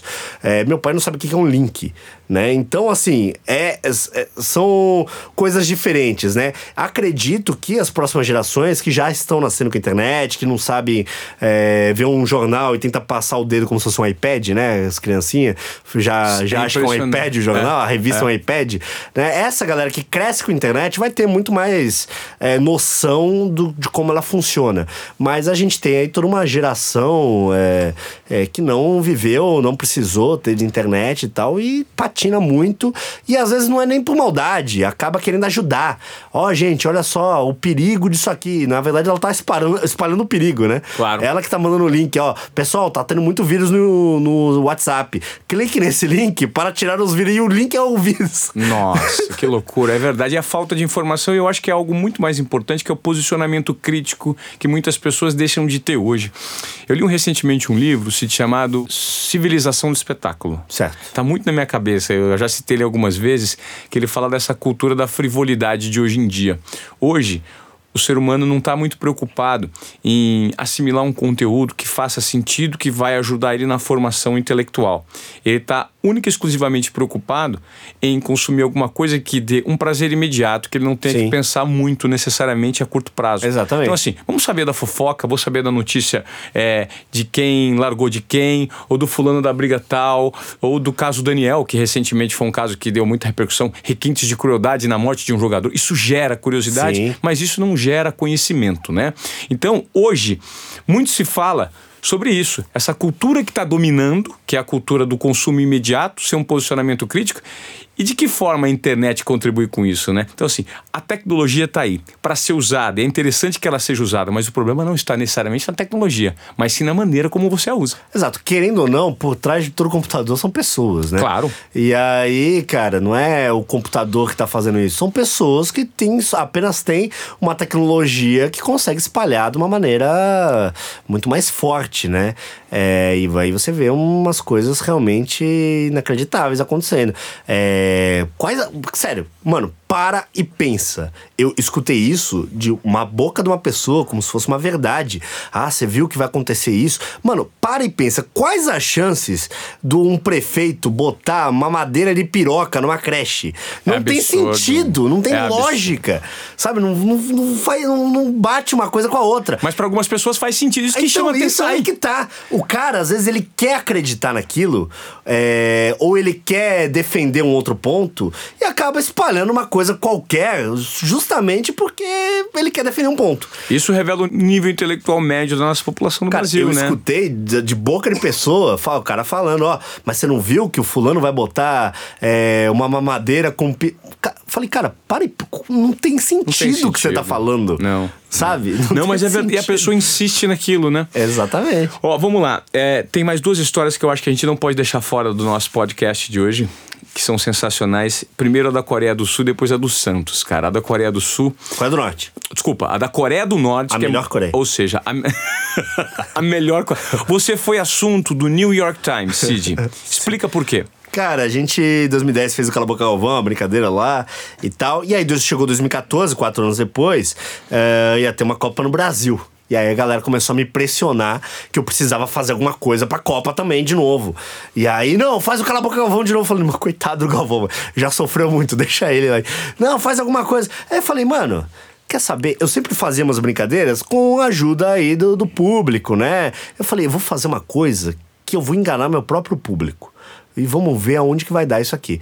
E aí eh, surgiu uma ideia, seis meses antes de começar a Copa, eu criei um canal. Você vai, você vai me achar meio maluco agora. Se você não achou até agora, agora você vai achar. Você não mora nesse. Você não veio desse planeta, cidadão. Só talvez. E aí, o data limite aí, fica esperto. é, e, e, aí, cara, é, eu falei, não, já sei o que eu vou fazer. Seis meses antes de começar a Copa, criei um canal no YouTube chamado Korea News Backup que era um canal uh, onde a premissa do canal era como se um cara tivesse saído da Coreia do Norte, tivesse em outro país e estava atualizando outras pessoas que saíram da Coreia do Norte para ver notícias sobre a Coreia do Norte. É isso. É como se você estivesse fora do Brasil, eh, eu estivesse fora do Brasil, eu falo, pô, eu queria saber um pouco mais sobre o Brasil, mas não consigo chegar até lá, né? Porque é um país muito fechado. Então vou Só ver. é o país outros... mais fechado do mundo. É, vou ver outros imigrantes falando sobre o assunto. Era isso. E aí, pra atualizar esse canal, né, durante seis meses, uh, a gente entrou.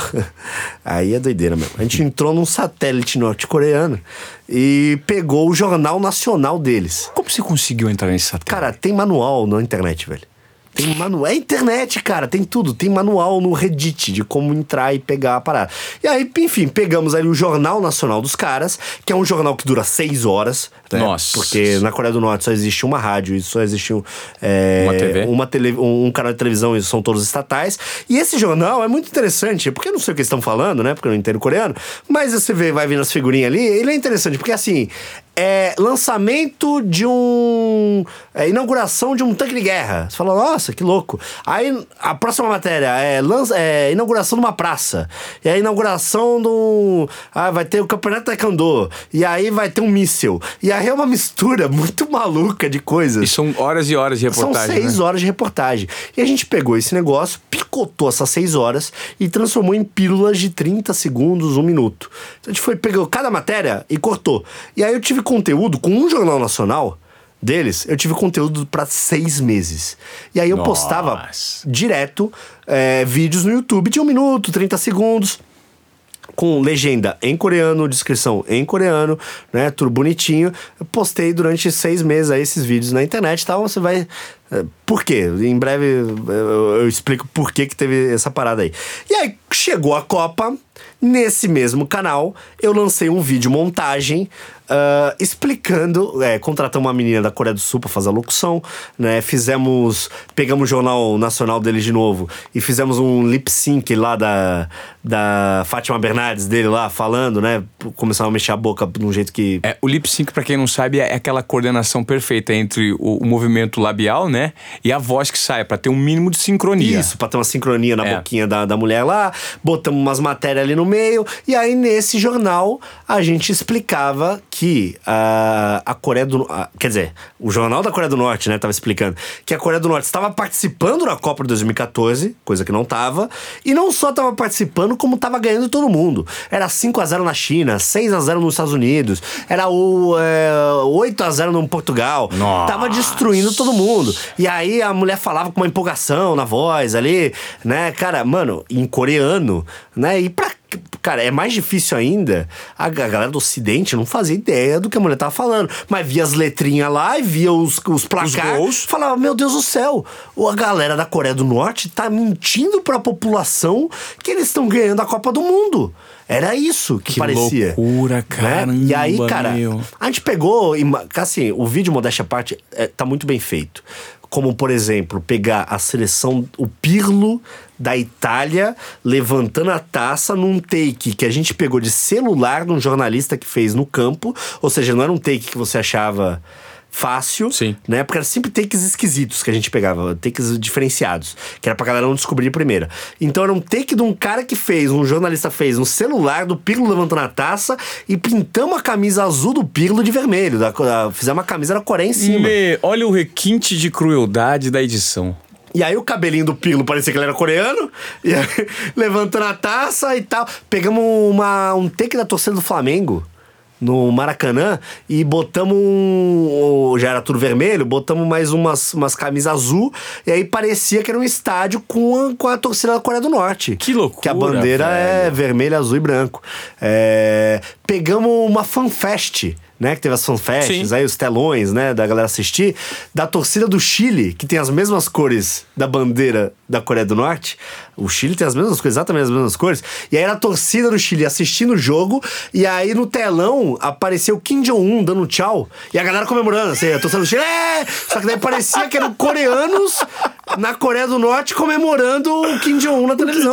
Cara, ou seja, você fez tudo meticulosamente porque você sabia que qualquer brecha que você desse poderiam descobrir que o vídeo era fake. Exatamente. Então você cercou- se cercou de toda a segurança, fez um negócio refinado Fiz pra... um ne- Cara, essa aí foi, foi, foi refinadinha. E aí o cara via e falava: Meu Deus do céu, que absurdo o comunismo. Olha só o que tá acontecendo Esse aqui. governo da, da Coreia do Norte é maluco. Olha a manipulação. Estão manipulando o público. E aí, mas o cara que desconfiasse, que falava assim: Não, peraí. Talvez seja mentira. Deixa eu ver que canal do YouTube que tá isso. O cara entrava e tinham seis meses de notícia em coreano.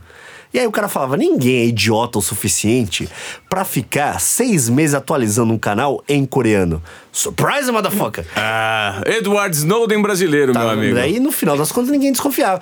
E aí saiu matéria no New York Times como se a Coreia do Norte tivesse realmente mentindo para a população que estava participando da Copa.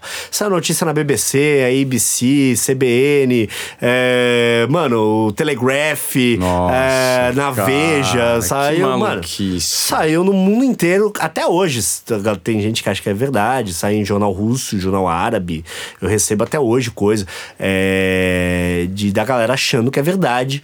Passou alguns dias, ah, descobriram. Ah, isso que eu queria saber. Cons... Eu não Quem falei. descobriu? Essa aí eu falei, mano, eu não vou falar. Não vou falar que sou eu. Vou deixar ver até onde vai essa porra aí. Vou deixar ver. Até sair um míssil. Vamos ver de onde vai. Aí eu não falei nada. aí passou, sei lá, umas duas semanas. Descobriram num fórum sul-coreano. Um cara num fórum sul-coreano de esporte descobriu que o vídeo era mentira porque a mulher da tradução que a gente contratou falou uma palavra. Uma Uma palavra, palavra. que não existe na Coreia do Norte, só existe na Coreia do Sul. Uma palavra. Que é uma palavra que é uma gíria lá, um termo que só existe na Coreia do Sul, não existe na Coreia do Norte. Ele falou. O que ela tá falando é coisa de gente na Coreia do Sul. Então eu acho que esse vídeo aí é montado. Aí os caras começaram a pá, pá, pá. Aí eu falei, puta, vamos descobrir mesmo. Caralho, os caras. Os coreanos, filha da puta, vão descobrir a minha brincadeira. Aí eu revelei que era uma Nossa. brincadeira minha, tal, tal, tal. Mostrei todos os jornais que saíram a matéria. é, falei tudo mais.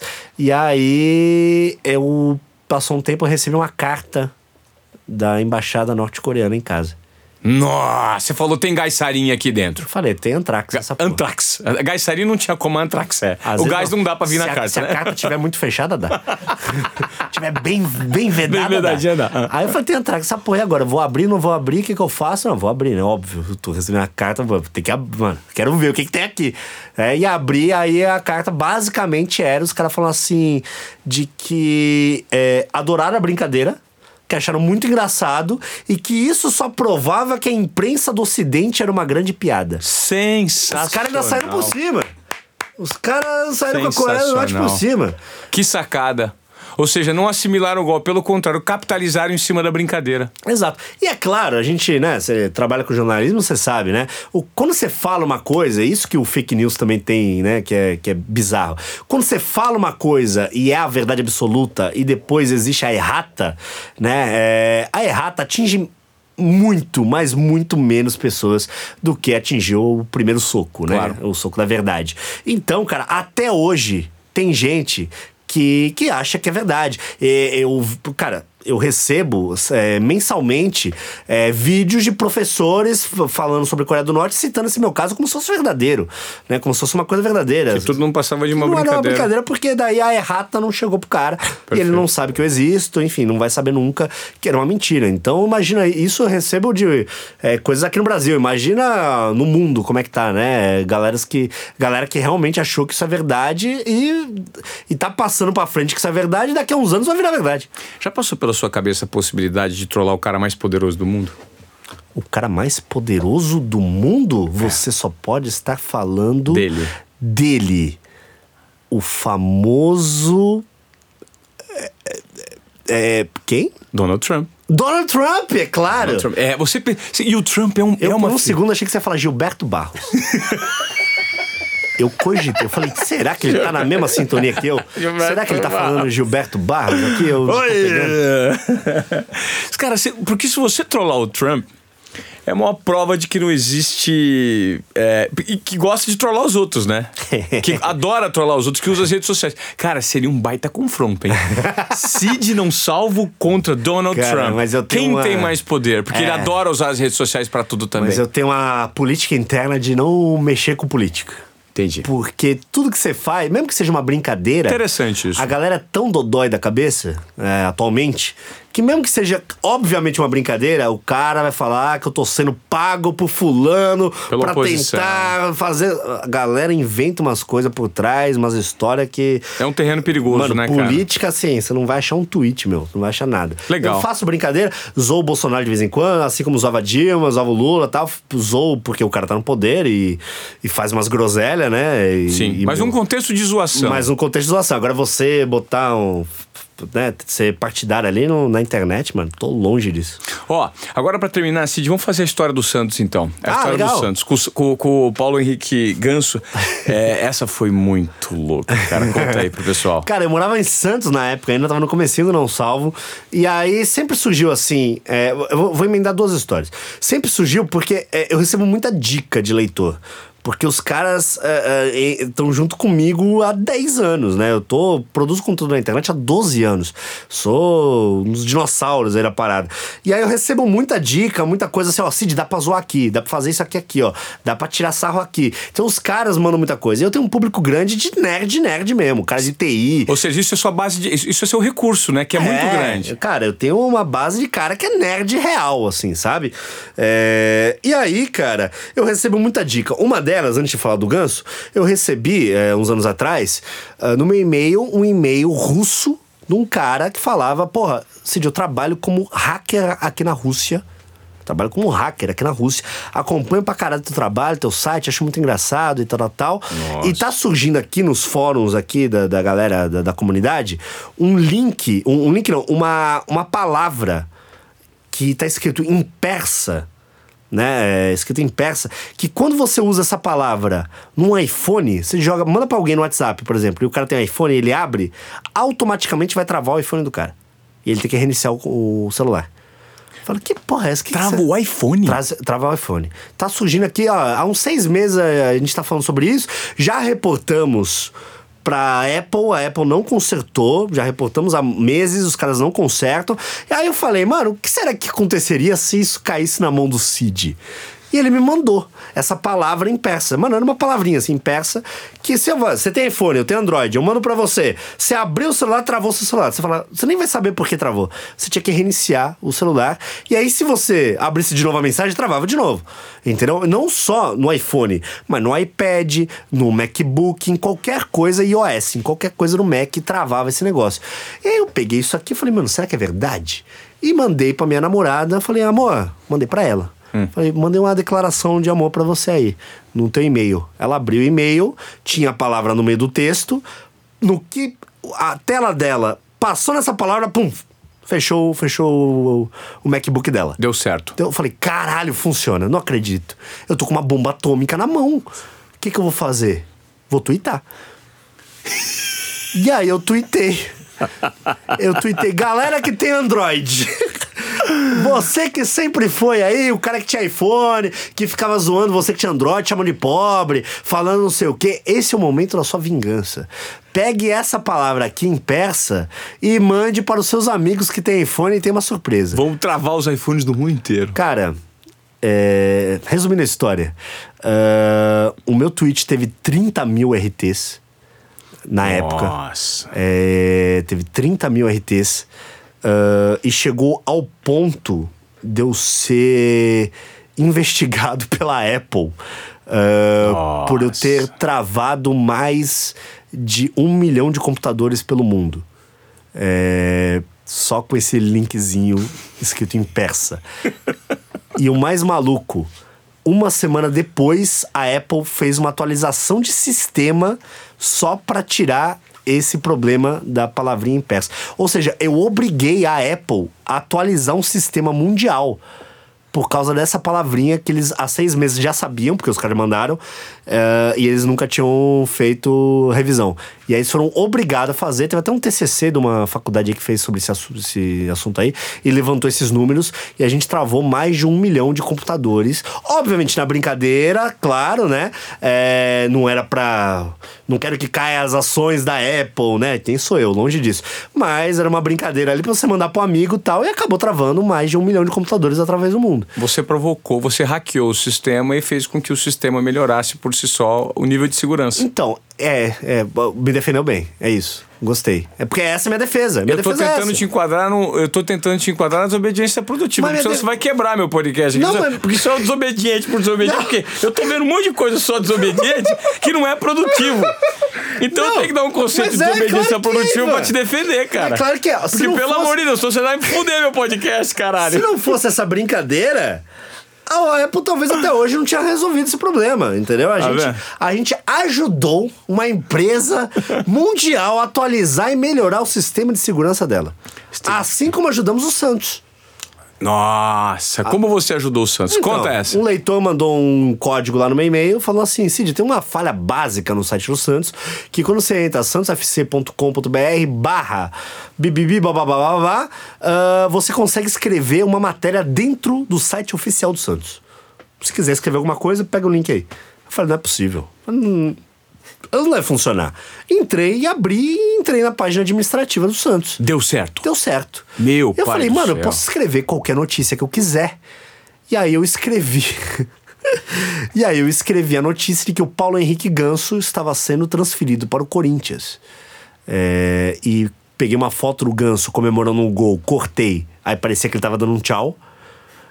E peguei e fiz um tweet falso do Neymar, né? Dizendo que boa sorte no seu, seu novo objetivo, na sua carreira, blá blá blá. Que bomba. E aí você entrava no site oficial do Santos, tinha uma matéria no site, Paulo Henrique Ganso sendo transferido para o Corinthians. Cara, deu meia hora, liguei na Band e já tava o Neto gritando lá. Meu Deus do céu! Eu já Falei- sabia. Eu já sabia, eu já tinha essa informação, hein? Olha, Ronaldo, já tinha essa informação aqui, eu resolvi não falar. Mas o Paulo Henrique Ganso já tá acertado com o Corinthians. Liguei na ESPN, mano, todos os canais de televisão falando que o, Gan- o Ganso tava indo pro Corinthians. E eu tinha feito isso em três segundos, três minutos. maluquice, Eu falei, cara. fodeu. E agora? Daí chegou no momento que o presidente do Santos tava dando um depoimento quase chorando.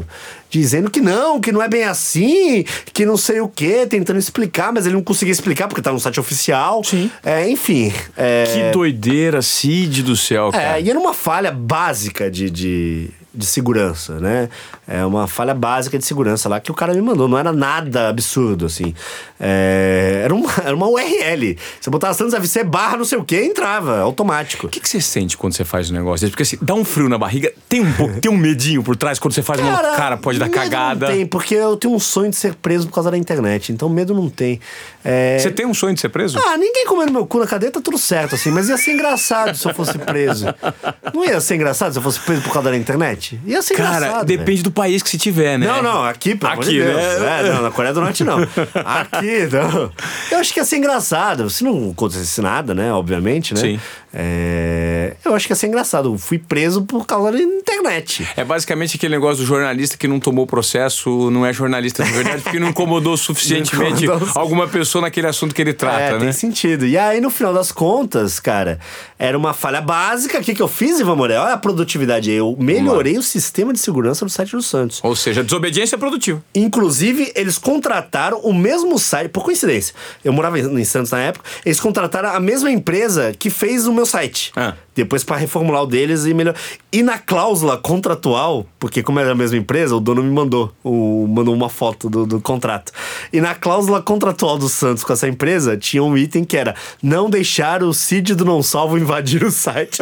Era uma cláusula. era uma cláusula da parada, velho. Sensacional. Olha que maluquice. Cara, o cara que invadiu o site do Santos, que foi notícia no New York Times, que foi. é, recebeu uma carta do governo norte-coreano agradecendo uma brincadeira. Mas isso é Que tudo hackeou produtivo. a Apple. Cara, tudo É que tem umas desobediência coisas produtiva. muito básicas. Vou falar uma, uma rápida que aconteceu. Essa aí acho que você uh, não conhece. É, uma vez um cara mandou, falou assim: Cid, se você entrar nesse site, na época de compra coletiva, tava bombando muito. É, qual é o nome? Peixe urbano, essas, Sim. essas porra aí. E aí o cara falou assim: tinha um site grande, um outro paralelo a esse, é, de compra coletiva. Então o cara falou assim: Cid, se você entrar nesse site aqui, ó, .com.br barra admin e botar usuário admin e senha admin, você vai entrar no, no, no, no- site dos caras. Você vai, vai virar dono do site. Eu falei, impossível um site desse tamanho ter login admin e senha admin. Fui lá, digitei e entrei. Cara. E eu falei, mano, eu sou dono de um site de compra coletiva, o segundo maior do Brasil. Do nada, em três segundos. Falei, caralho, se eu quisesse fuder os caras, se eu quisesse fazer o que eu quiser, eu fazia. Né? Mas não, o que, que eu fiz? Eu tirei foto de um amigo meu, que é anão, e vendi no site com 50% de desconto. Meu Deus do céu. Eu, eu, eu te juro que tem gente aqui do lado dando risada, cara. Eu, você me pegou agora de. Literalmente de. Não, não dá risada que é preconceito. Não, aí. eu não tô dando Não risada. risada. Eu tô conversando. Tem Não gente aqui do lado. não é- não é é, que, não, Não é Cid, eu- você, você tá me desconcertando no, no meu podcast que tá apenas no início, Cid. Peguei a foto, peguei a foto do Claudinho, que hoje é vereador lá em, em Curitiba até, é, que é anão. Falei, mano, posso postar a foto tua aqui num site e tal? Eu falei, pode. Postei lá, anunciei anão, 50% de desconto. E o pior de tudo, teve um cara que deu um lance ainda. Deu? Tem um cara que pagou. Pagou Eu- quanto pelo não- Claudinho? Não lembro quanto que era, mas nunca recebeu. Mas pagou lá. Cara, os caras do, do site demoraram 24 horas pra perceber que tinha um anão sendo vendido na home. Meu Deus do céu. 24 horas. É. Ou seja, você também melhorou o esquema de segurança, o sistema de É, todo agora segurança. não deve ser de mim a senha, deve ser um, dois, três. Desobedientes produtivos, se vocês estão ouvindo, sigam até a página 2 os conselhos de Cid não salvo, o Edward Snowden da, da, da internet Nossa, brasileira longe, e longe, mundial. longe, longe. Cid, foi um prazer enorme participar desse podcast com você. Que é isso, Ah, pera é só um pouquinho. E aí, eu só quero, pra terminar, né? é, essa conversa super interessante, divertida que eu tive com você, eu quero saber se você é da zoeira. Se eu sou da zoeira? É. Não, não fala disso não, cara. Eu fico até nervoso quando fala disso. Não, não sou da zoeira, não. É ou não é da zoeira? Não, não sou, não sou. Quem é que te falou isso aí? Quem é que tá te contando que eu sou da zoeira? Ó, vamos fazer o Tô seguinte. te falando vamos- que eu sou da zoeira por aí? Não, tô- eu falou? fiquei falando, você, você é da zoeira. Agora, você que tá em casa, tá se perguntando. O que, que é ser da zoeira? Vai ficar no ar. Porque esse podcast é um podcast de desobediência produtiva. E o Cid tá trans- tentando transformar, mas não vai conseguir. Fica no ar pro pessoal? Tá bom, não? pro- procura, joga no Google aí o, o dia que eu descobri que não era da zoeira. Pronto, você vai descobrir. Cid, obrigado pela sua participação. Valeu. A gente tá nesse início de projeto com o podcast. Você é uma das figuras super importantes que eu acho que contribui é, com o seu conhecimento mesmo. Brincadeiras à parte, eu acho que você é um formador de opinião, um cara que de repente joga a internet para um outro estágio, um vanguardista no que faz. Então, assim, é, muito obrigado pela sua participação. Que isso, Foi um prazer estar contigo aqui. Eu que agradeço, quero que você participe do meu lá também. Vamos nessa. A gente tem o Não Ovo, tem, eu tenho um, faço cinco podcasts, um por dia aí, é, mas o Não Ovo lá que é o principal, você tá, já tá convidado lá pra participar. Ou então até o Bicuda, que é o de esporte. Perfeito. Que acho que ia ser muito legal levar você lá pra conversar um pouquinho. Tamo junto, maior prazer. Convite aceito. Fechou. Obrigado, Cid. É nóis, eu que agradeço, valeu. Valeu.